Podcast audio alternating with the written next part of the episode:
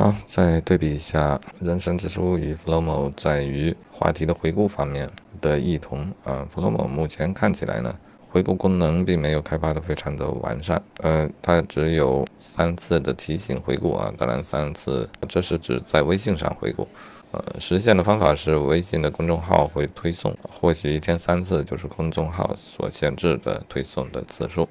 再说推送的规则，它可以设定三条规则。规则中可以设定的是，呃，回顾的条件就是你要回顾所有的标签内容，还是选择其中某一些标签标签内容。然后可以设置每日推送的数量。实际使用起来呢，呃，或许因为我设置的还不够正确嘛，我感觉不到这种推送的作用啊。换句话说。当我看到推送的时候，我未必对这些话题产生了兴趣。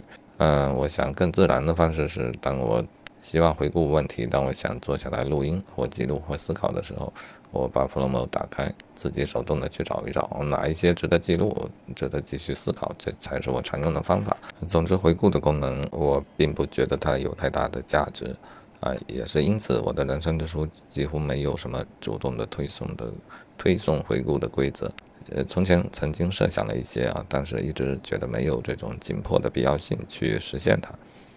我目前的回顾的方式，无非就是自己手动的去回顾。我想这背后有一个本质的问题啊，就是兴趣点。人的兴趣点一直在跳转。呃，当回顾提醒来的时候，若我的兴趣点不在，我便会觉得这一种提醒是一种嗯没有意义的打扰。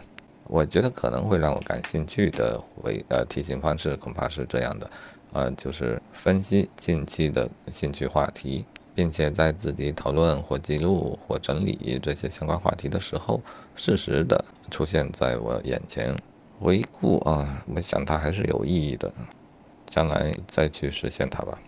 啊，再考虑一下匹配的问题啊，这个 Flowmo 就几乎没有啊。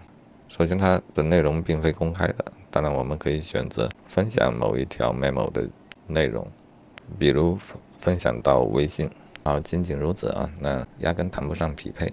就算他能分享了一条东西给我，我觉得内容挺好的啊，我想查看的相关的内容也并没有什么方式可以实现啊，完全没有这样的渠道。